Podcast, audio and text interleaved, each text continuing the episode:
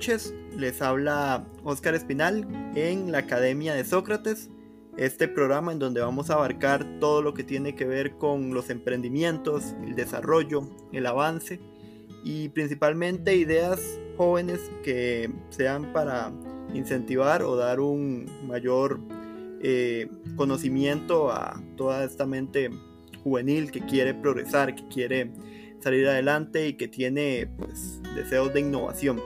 Hoy mi primer invitado, que es una persona que conozco ya desde varios años, una persona a la que estimo mucho y que también es una de las mentes creativas que sin su eh, pensamiento, sin su visión, sin su inclusive ideal de montar un podcast, fue que me nació a mí este proyecto y esta acción de lo que es hoy la Academia de Sócrates. Por eso quería que en mi episodio inaugural estuviera, que es mi colega, mi amigo, Jorge Mora. Jorge, un gusto. Eh, no muy honrado con esas palabras que me decís, Oscar, por supuesto. no, como, como te decía el otro día que, estábamos juntos en una transmisión, ya más de una década de, hablar incluso grabar para nuestras conversaciones y así siempre tenemos muchas cosas que decir. Entonces siempre es bueno encontrar excusas para seguir conversando después de tanto tiempo. Exacto, exacto. Bueno, para que nuestros oyentes eh, conozcan un poco de lo que va a tratar la Academia de Sócrates, yo voy a invitar generalmente a una persona que ésta tiene un proyecto o una idea emprendedora con la cual eh, pues destaca, ¿verdad? Ya sea en el ámbito artístico, ya sea en el ámbito cultural, en ámbitos eh, como ciencias, como tecnologías, eh, ya sea con un emprendimiento recién creado por, por, su persona, así como también cosas tan que pueden llamar mucho la atención como el montar un tema de análisis o una percepción, entonces se va a tener a lo largo de, estos meses varios invitados que van a tener variedad de temas en donde pues su experticio y su conocimiento van a ser el enriquecimiento de esta academia, ¿verdad? Y se fundamenta en la figura de Sócrates porque Sócrates, eh, y eso te va a llamar la atención Jorge, no me estoy basando en Sócrates el, el filósofo, me estoy basando en Sócrates el jugador de fútbol. Ah, wow, ok, qué, qué giro Sócrates, el, el, jugador de fútbol, eh, fue un innovador para su época. En Brasil había una dictadura militar de más de 20 años y Sócrates eh, no había presidente en el Club Corinthians, que era el equipo de, de fútbol en el que él jugaba, y él estableció lo que se conoció como la democracia corintiana, que fue un sistema revolucionario para la época, porque estamos hablando de una dictadura, en la cual Sócrates fue como la figura que estableció desde los cimientos del grupo, es decir, desde los jugadores, desde el grupo de aseo, desde los administradores, desde la gente que se encargaba del tema financiero, todos tenían voz y voto a la hora de elegir. Y fue muy importante Sócrates en lo que fue el establecimiento de la democracia en, en Brasil de nuevo, o sea, cuando cayó la dictadura que llevaba bastantes años. Entonces, es muy interesante porque Sócrates fue un activista de derechos humanos, una figura política, un doctor, de hecho el apodo que él tenía era el doctor Sócrates, estaba titulado como médico. Ah, y, uno de los grandes jugadores del balompié de la primera parte de los años 80. Para muchos es considerado el mejor creativo de, de la historia, para otros es curiosamente el que el sucesor suramericano eh, de la segunda parte de los años 80, que es Diego Armando Maradona. Eh, pero a mí me gusta mucho, o sea, si uno analiza el legado de, Sócrates. Ok, no, tiene nada que ver, no tiene nada que ver con los sofistas ni, nada por el estilo, entonces. Igual, igual el nombre de a lo que había investigado se lo pusieron por eh, por el filósofo, entonces mm, pues, le dejaron un gran legado, o sea, yo creo que respondió bien con el con el con el nombre, ¿verdad? O sea, para mí un, un ejemplo, digamos, en lo que es tanto la parte deportiva como la parte social. Qué gran cruce de disciplinas. Claro, claro. Eh, y eso es lo que quiero hacer con este proyecto, digamos, de ver cómo personas a veces tienen disciplinas que no abarcan necesariamente eh, temas que puedan unirse, pero que pueden ir de la mano a la hora de, de hacer eh, lo que es la creatividad del emprendimiento, ¿verdad? O sea, uno de mis invitados que quiero tener a futuro es, es eh, nuestro compañero también, Jorge Luis, que él, por ejemplo, todo lo que es tecnología lo, lo domina muy bien, pero también tiene una parte que es lo que tiene que ver con el conocimiento matemático y lo que tiene que ver con eh, videojuegos y cuestiones así. O sea, cómo unir diferentes cosas. Exacto, exacto. Diferentes cosas y hacerlas productivas en, en una línea, ¿verdad? Entonces, yo te quiero hablar de un proyecto que, que, es quizás el proyecto estrella tuyo, es el proyecto que más eh, he visto a lo largo del tiempo, que le has dedicado tiempo, que le has dedicado esmero y que ha sido como ese, esa creación madre que, que hiciste hace varios años que es eh, la cuarta CR. Si, quisieras como explicar un poco a los oyentes qué es la cuarta CR, cómo nació y, y cuál es tu, tu, meta o visión en general. Sí, sí, por supuesto. Eh, bueno, fue hace, bueno, el próximo enero, hace seis años, imagínate, qué montón de tiempo, eh, surgió como una suerte de portal en revista que, mutó con el paso del tiempo, pero que se consolidó como un espacio para el periodismo cultural y el periodismo narrativo de sociedad. Entiéndase crónicas, entiéndase semblanzas de personajes públicos, eh, perfiles periodísticos, ¿verdad? ¿verdad? Cierto tipo de periodismo que en la región eh, escasea en Costa Rica, ni qué decir, apenas si sobreviven un par de espacios dedicados tanto como al periodismo cultural como al periodismo narrativo, periodismo literario, como se le llama también a este tipo de, género. Y pues bueno, es una experiencia que, que, sin duda es una, no solo inversión financiera, porque eso es una cuestión completamente, digamos, obligatoria, ¿no? En, en cualquier proyecto, sino una inversión emocional muy grande porque obviamente surge con algo sin, sin intenciones de lucro, ¿no? Es también por una cuestión de amor, como, como un niño que uno crea. Y, y bueno, ha sido un proyecto muy hermoso que este, tuvo su punto más alto por ahí del 2017, que se dio mucho a conocer. Eh, teníamos una planilla de redactores eh, muy talentosos, eh, muy metidos de lleno con el proyecto, ¿verdad? Y, bueno, tuvimos un, alcance muy grande este, y, también poder como mantener ese eco de este tipo de periodismo que tanto escasea. Un periodismo también no solo en el género, sino también en su forma, ¿no? Usualmente textos muy largos, textos, por ejemplo, que cuando nos tocaba editarlos de 12 páginas en Word, algunos hasta de 20 páginas en Word, ¿verdad? Textos poco habituales, pero que encontramos que había una audiencia, este, una, una audiencia que le interesaba leer cuando había un texto bueno, cuando se encontraba un buen trabajo. Entonces es, es muy interesante actualmente, este, por las razones eh, pandémicas, eh, por todo lo que ha sucedido también, el proyecto se encuentra como en una versión portátil, me gusta llamarlo, de lo que era antes, ¿verdad? Ahora eh, tiene un ritmo un poco más ligero, este, con, que se basa principalmente en un newsletter y en un podcast igual de cultura.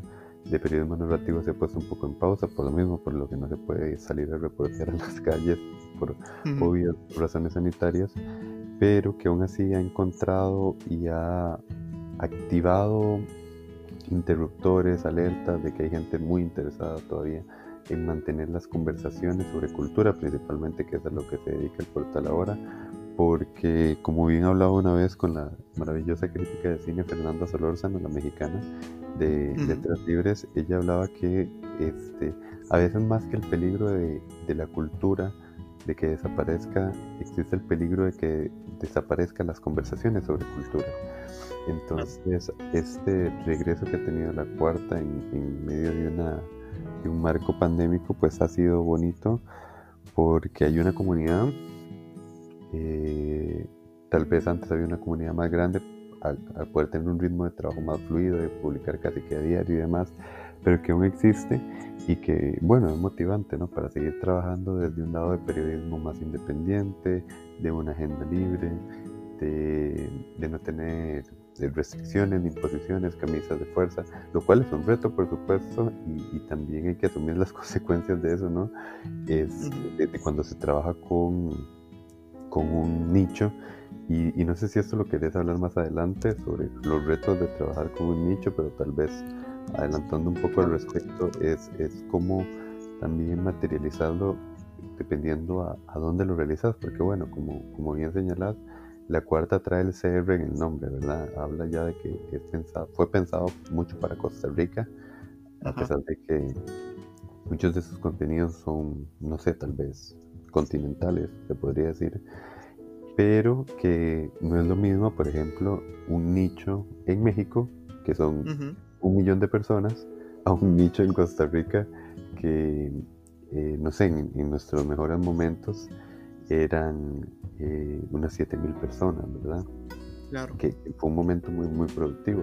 Este, pero bueno, me imagino que eso hablaremos más adelante, pero ese es un poco como el espectro en el que se maneja ser también periodista, community manager, diseñador, editor, eh, publicista, administrador, ¿verdad? Eh, contiene muchas cosas y, bueno, es, es, es muy emocionante también.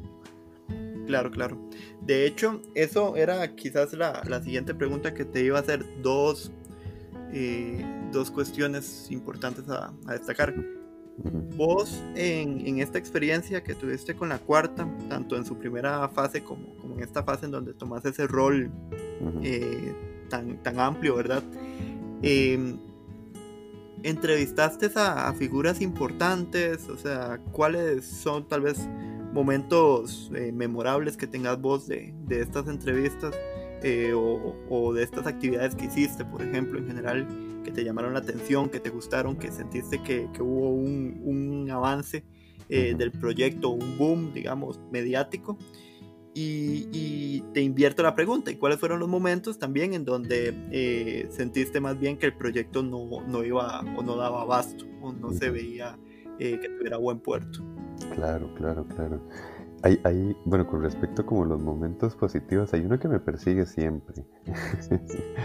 y es eh, la crónica eh, sobre la visita al Cinema 2000, que es un cine porno ubicado en San José Centro, que es, es, es fruto de su tiempo. Es, es una crónica que se yo hace algunos años. Era, era un periodo en el que yo al menos estaba haciendo ejercicios estilísticos sobre cómo, cómo quería que fuera mi pluma. Y, y, es un texto muy entretenido, muy atractivo de leer, aunque yo ya no escribo así y si fuera a hacer ese texto de nuevo no lo haría así. Pero es un texto que a la gente le encanta porque es súper entretenido. Además trae como esa, esa pizca especial, ¿verdad? De lo prohibido, del tabú. Entonces, es, eh, uno, es uno de los mejores momentos porque, bueno, en el, en el buscador de Google te sale primero, o sea, si, si pones Cinema 2000, eh, eh, fue un completo éxito. A mí todavía me llegan mensajes, este, a veces me etiquetan en Instagram de que hay gente que comparte extractos de ese texto, hay gente que me recuerda que, me, que cuando hablo con otros colegas me dicen, ah, vos sos el que escribiste lo de Cinema 2000 y yo me he hecho reír porque fue muy, muy, muy, muy popular.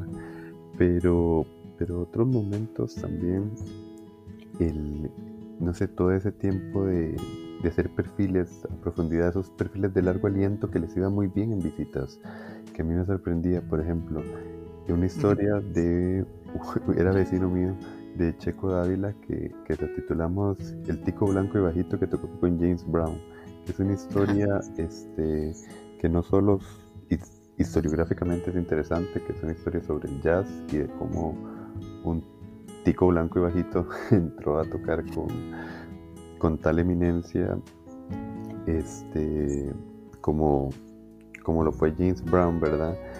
Eh, fue, fue un éxito, fue un súper éxito.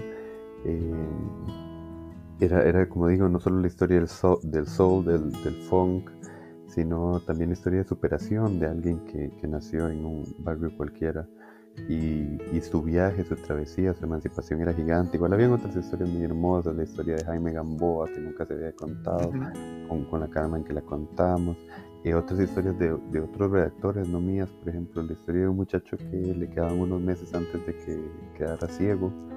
Es una historia muy poderosa, sin caer como en la pornomiseria, ¿verdad? eh, eran historias que sabían contar tragedias cuando había que contar una tragedia.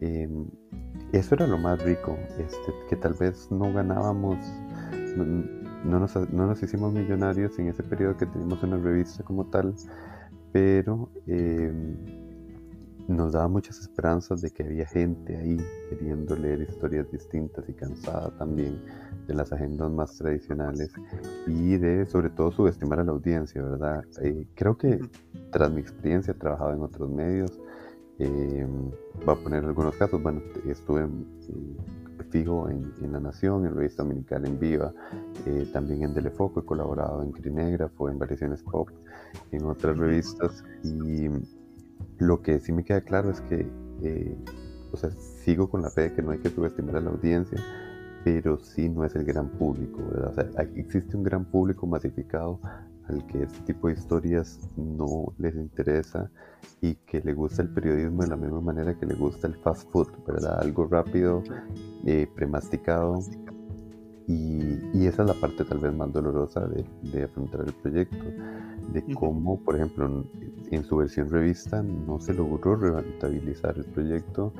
Em, no se pudo encontrar la manera de encontrar los aliados, los cómplices, em, por las mismas circunstancias, ¿no? Uno tiene la formación de, de comunicador desde otro lado, ¿no? Desde, ninguno de los que estábamos tenía la, esa, no sé, capacidades tal vez de mercado eh, que exigen ¿verdad? las circunstancias y eso afectó mucho y por eso hubo un tiempo, un impasse antes del regreso que tuvo este año, la cuarta en esta versión de portátil que comentaba previamente, ¿verdad? En esta versión más de bolsillo.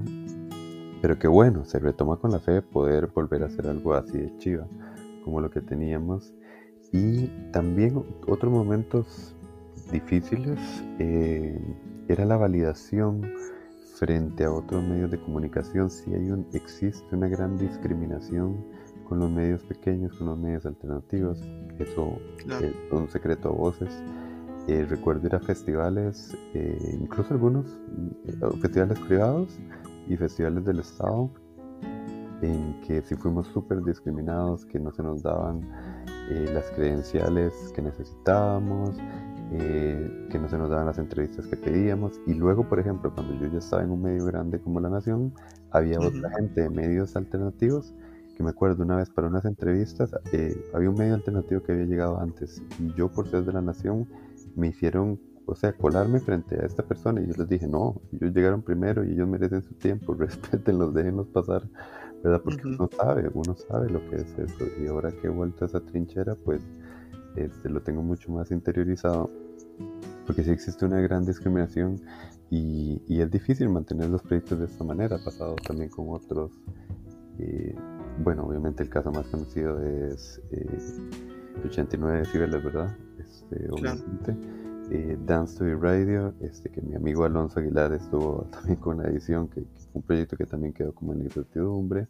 Son pocos los ejemplos, tal vez cuando apuestan por esos nichos más grandes, eh, sin quitar méritos a sus gestiones o a su identidad, como lo hace muy bien, por ejemplo, la coach, este, que, ellos tienen muy claro sus intenciones y a quiénes llegarles y por eso han estado tanto tiempo y tienen tanta interacción, pues verdad es muy distinto, pero bueno, creo que eso es parte también de querer abrir camino en, general en, en, una región como América Central, que creo que le cuesta un poco más estos términos. Eh, en México, en Colombia, en Argentina, si hay más espacios para este tipo de periodismo, pero volvemos a lo mismo. ¿Cuántas personas habitan aquí? ¿Qué significa hacer algo de nicho en un país así de grande?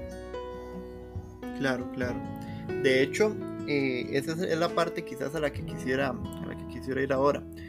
Porque si entendemos el entorno costarricense, eh, y como vos decías, eh, no, no se tiene que subestimar a la, a, la persona, ¿verdad? Al lector, al, al, que está oyendo, al que está visualizando el, material. Pero sí es cierto de que lastimosamente por el modelo que se tiene en, Centroamérica y me atrevería decir en Costa Rica en específico, pues em, hay como un esquema muy, muy establecido de qué tiene que tratarse, de qué tiene que hablarse, qué tiene que, que visualizarse y cuando uno trata de romper ese esquema o ese molde, pues eh, es más difícil, ¿verdad? Es, más duro eh, poder salir adelante. ¿Cuáles han sido tal vez esas enseñanzas que tuviste vos cuando pasó, digamos, esa experiencia de la primera fase de la cuarta, la transición hacia un medio hegemónico, porque la nación es eh, uno, sino el medio más, más hegemónico, por lo menos en la parte escrita que hay en el país, eh, y luego regresar y ver toda la experiencia de ambas, de ambas acciones, tanto de haber trabajado en un medio independiente como ir ahora a un medio masivo, eh, para que esta nueva segunda fase sea funcional, para que ahora, digamos, vos veas ese, ese repunte. Hay, hay, hay, algo que, quisiera como mencionar en ese mismo marco que decís antes como de, puntualizar esas enseñanzas y es también esa, ese dilema que tiene uno desde la edición, ¿no? desde el punto editorial. Porque, por ejemplo, nosotros cada junio, por ser el mes de la diversidad, preparábamos un especial con perfiles, crónicas, semblanzas sobre este, personas o movimientos relacionados al LGBTQ. Este, y bueno, por un lado le iba muy bien en visitas, que no era por la razón por la que lo hacíamos, pero, pero como nos dábamos cuenta que esos contenidos iban muy bien, se empezó a crear una audiencia a partir de esos contenidos. Y luego, no, no quiero poner el ejemplo completo concreto porque no me acuerdo muy bien qué había pasado, pero había aparecido alguien que era como un aspirante a síndico, no sé, algo, no me acuerdo quién, que creo que era trans. Y, bueno, en Costa Rica al menos es, algo este, que, resulta muy mucho impacto, ¿no? Estamos hablando de que hasta esta legislatura hay un diputado abiertamente gay, ¿verdad? Este, es algo que, que, impacta a la población y que obviamente merece este, conocer su historia. Pero este, tuvimos como para reaccionar, recuerdo que lo comentábamos en una junta editorial y era como, ok, hay que hacer algo rápido de eso. Y luego entre nosotros mismos dijimos, ok, suave, calmémonos un toque, porque, ok, posiblemente el contenido vaya a pegar, no es, o sea, no es que esté mal, no es que no sea una historia que no valga la pena contar, pero nos están, pero ¿qué piensa la audiencia de nosotros? Nos estamos haciendo predecibles, ¿no? De que cada vez que salga un tema de este estilo, vamos a ir corriendo como el bombero detrás del incendio, ¿verdad? Y ahí empiezan a afrontar una cuestión de dilema sobre, ok, este, te inclinas por las, eh, no sé, las visitas que te pueda dar, o, o en verdad qué tan honesto es el, el, trabajo, en verdad te interesa esta historia, ¿no? Entonces para mí las enseñanzas que me dejó todo ese proceso es que, bueno, primero si uno se sienta a escribir, si uno se sienta a grabar con un micrófono, es porque tiene algo que decir. Entonces, que, que no se me olvide eso, al menos para mí, desde lo personal, esa es la primera enseñanza, ¿no? Recordar que si tengo algo, que si hago algo es porque tengo algo que decir, si no, no tiene sentido hacerlo. Y, no sé, están, viendo de una figura de, ver al periodista como un autor, o en general al creador de contenido como un autor eh, que busca este, tener una voz y dar voces a otros, ¿verdad? Eh, saber que eso conlleva una responsabilidad. Eh, las lecciones a veces son las más básicas, las más esenciales, pero uno en el corre-corre, de, sobre todo cuando estás en un medio grande, que, que hay un gran corre-corre, sé que a mí se me, pudo haber pasado inconscientemente, sé que otros colegas les pasa inconscientemente, pero se te olvida esa esencia que es este, saber por qué lo estás haciendo, o sea, sabes que, que hay una cuestión ética de que tenés que dar lo mejor de vos, de que siempre este, hay que hacer el trabajo profesionalmente, darle su tiempo y si no tenés, eh, si vos crees que este trabajo no te va a dar tiempo a hacerlo, pues entonces, ¿qué sentido tiene? Si no, si no contás con el apoyo para hacerlo, eh, ¿qué sentido tiene? Este, hacer un trabajo a medias, incompleto. Está esta frase muy conocida, ¿no? De, de que una verdad a medias es una mentira. Entonces, en algo como el periodismo, pues es muy importante tenerlo en cuenta, de que si no vas a contar las cosas bien, es, es irresponsable de tu parte. Entonces, por eso he decidido, digamos, que en esta como nueva fase de la cuarta, sea como una versión de bolsillo, porque este, no somos tantos colaboradores como antes, las colaboraciones son muy escasas. más en tiempos pandémicos. Entonces, ¿qué prefiero yo? Hacer algo muy chiquitito, pero hacerlo bien, hacerlo, bueno, primero también tener como esa fase de reconexión, de ver cómo reacciona la gente a los contenidos, cómo se crea esa comunidad de nuevo. Y este cuando ya uno sienta que, se va que, está como despertando ¿no? esos hilos esos interruptores em, pues ya tal vez pensar en algo más grande. Entonces por ejemplo con esta idea de ser honesto la honestidad también consiste para mí en decir, ok, esto es lo que puedo ofrecer en este momento, eh, tanto en mi vida como de la situación mundial, ¿verdad? Entonces uno quisiera hacer más, pero a veces si uno quisiera abarcar más, estaría siendo irresponsable. Claro, claro. De hecho, esta es una pregunta tirando a, largo plazo. ¿Cuál es tu mentalidad con, la cuarta? O sea, ¿cuál es el sueño que, que tenés, digamos, o aspiración eh, de cara con, con, este proyecto? ¿Hacia dónde lo querés llevar? ¿Cuál es así como el plus? Sí, yo, yo creo que sucede como en dos espectros, ¿no? El, siempre, no sé, me dio mucha risa. Ahora estaba viendo un meme que es un tipo como, que es como un rompecabezas, ¿verdad? Y está lleno de las piezas y dice, a veces para emprender solo falta una pieza. Y entonces en la, en la mano tiene la pieza que falta y la pieza dice, tener padres ricos. me da mucha risa. Pero no, obviamente en, el, la cuestión más idílica, ¿no? Que, es lo que uno ve más complicado, es poder volver a la dinámica que teníamos antes de tener una revista, aunque no fuese impresa, aunque fuese solo digital, pero poder mantenerla bajo esos criterios de, de acción y más con el aprendizaje que uno ha tenido estos años que en su momento no tenía, tras, tras pasar por distintos medios y demás. Eh, pero tal vez en, en, factor real es construir una comunidad, este, construir una comunidad, em, creo que sobre todo eh, horizontal, yo creo mucho en eso, eh, porque es lo que te permite conectar con la gente. A veces, de nuevo, uno procura rentabilizar un proyecto para poder seguir metiéndole ganas y obviamente eso deriva de la interacción que puedas tener con la gente, pero el simple hecho de saber que hay gente leyéndote, de que hay gente que le interesa tu opinión y de que les estás diciendo cosas que les pueden cambiar el día, que les puede cambiar la semana, pues ahí es donde vale la pena. Entonces, lo que yo quisiera es crear una comunidad grande, eh, no solo gente de Costa Rica, gente de toda Latinoamérica, de España también, que, que por ejemplo en el en el podcast, en, Spotify nos escuchan mucho de España. Em, y me encantaría mucho poder tener esa, ese espacio en que la gente, eh, yo pueda contarles cosas, eh, sea por el newsletter, sea por el podcast, sea otra vez teniendo una revista con reportajes de largo aliento. Y también me encantaría que la cuarta pudiera ser un, como un sello ¿no? para producir eh, fanzines o, algún tipo de antología, ¿no? que tengo muchas en mente, eh, de producir eventos cuando ya podamos superar la pandemia, si Dios quiere. Em, una vez hicimos una alianza para producir un evento cultural aquí en Escalante. Creo que, que recordás, Oscar, con, con un, grupo, un colectivo artístico que era uh cuestión de privados de libertad, pues bueno, poder promover ese tipo de cosas también. Em, contar con ese apoyo, ¿no? De que eh, no solo sea una revista, ¿no? o sea un medio de comunicación eh, en tiempos eh, postmodernos es, es, mucho más que eso.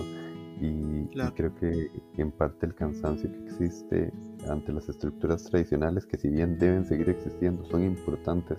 Es importante que exista el periodismo informativo, aunque a mí particularmente no sea el periodismo que busco hacer. Este, sí entender ¿no? de las posibilidades que ofrece la comunicación, aunque esto rete los términos más convencionales y aunque no todo de lo que pueda hacer un medio de comunicación eh, no sea periodismo, siempre y cuando pueda ejercer una labor eh, cultural, eh, de creación, de, de, promoción, como lo pueden ser estas otras actividades que comento. Claro, claro, no completamente de acuerdo. Y ya como para ir concluyendo, quizás esa pregunta eh, más valiosa y, es en la parte más personal. Vos de cara a este proyecto, ¿qué es lo que aspiras de manera personal? O sea, ¿qué es lo que Jorge Mora quiere a partir de, la creación y, y, del desarrollo de la cuarta? ¿Cuál es su meta como persona? Sí, yo creo que igual va un poco como anclado a lo que decía previamente, pero lo apalabro distinto. Y es ser una referencia, ¿no? Eh, en el mejor sentido de la palabra. A ver, este, no ser una referencia en el sentido de tener 80 mil seguidores en Instagram para poder tener plata ahí, que todo bien, que si sale, no me voy a quejar. Pero, el hecho de poder tener 80 mil seguidores en Instagram te da poder o te da voz para decir cosas que pueden que no se estén diciendo y que crees que son importantes que se digan. Eh, voy a poner, no sé, como un ejemplo muy claro con uno de los newsletters de, de esta nueva fase, que era el de, el de los recortes de cultura en el Ministerio de Costa Rica, el Ministerio de Cultura costarricense, ¿no? Era algo que necesitaba decir, y si yo puedo tener una plataforma fuerte que, que logre conectar este, con distintos personas del país para llevar ese mensaje, para poder hacer conciencia o, crítica, lo que sea. Que, claro, la cuarta nunca ha sido un espacio particularmente político, ¿verdad? Ni mucho menos. Eh, ni, crítico en ese sentido, como estás lanzando dardos, o sea, eso no nos interesa. Pero sí, cuando tenemos algo que decir al respecto, lo decimos. Este, igual, de nuevo, las conversaciones sobre cultura, ¿no? Eh, me acuerdo un editorial que hicimos hace unos años que era sobre los vetos culturales, ¿verdad? Sobre lo, irónico que, que, significan este, vetar a un artista de un lugar y demás. Bueno, es algo que teníamos que decir y que nadie lo estaba diciendo, al menos aquí. Y, y que bueno, poder ser una referencia eh, nos ayudaría a llegar a eso. Este, poder ser una referencia es contar las historias, por ejemplo, esos especiales de personas LGBT, este, con, historias que mucha gente nos escribió que luego le cambiaba su manera de ver a las personas trans, por ejemplo. Em, eso para mí es ser una referencia en el sentido menos ególatra posible, ¿verdad? Que es lo que a mí me llenaría muchísimo y que obviamente ser una referencia viene acompañado de una rentabilidad, de una sostenibilidad económica también para motivarse y poder este, seguir manteniendo el proyecto. Entonces sí, con, toda sinceridad, la, idea es em, poder encontrar los medios, los puentes, las alianzas y los cómplices para, llevar el mensaje que queremos dar. Claro, claro. Eso es algo muy importante y estamos aquí eh, atentos a todo lo que se vaya desarrollando con la cuarta CR pues sabes que desde el plano tanto profesional como desde la parte eh, de amistad, yo espero pues lo máximo de, este, de este avance para que te desarrolles como profesional y para que dicho proyecto, para que la cuarta se convierta en una referencia. Yo creo que eh, lo más importante aquí es ver cómo nace de, de la cuarta una base pionera o, o una columna para lo que sea luego el periodismo principalmente en general y la comunicación en, todo, en todo sentido. Eh, bien, esto fue la Academia de Sócrates. Nos vemos en un próximo episodio donde vamos a seguir tratando con estos proyectos, con estas ideas creativas y con estas formas eh, de libertad en donde podamos impulsar a los jóvenes y incitar también a mayor desarrollo social, económico, político, cultural, etc. Lo importante es siempre ver hacia adelante, tener esa mente creativa. Un saludo. Feliz tarde. Muchas gracias.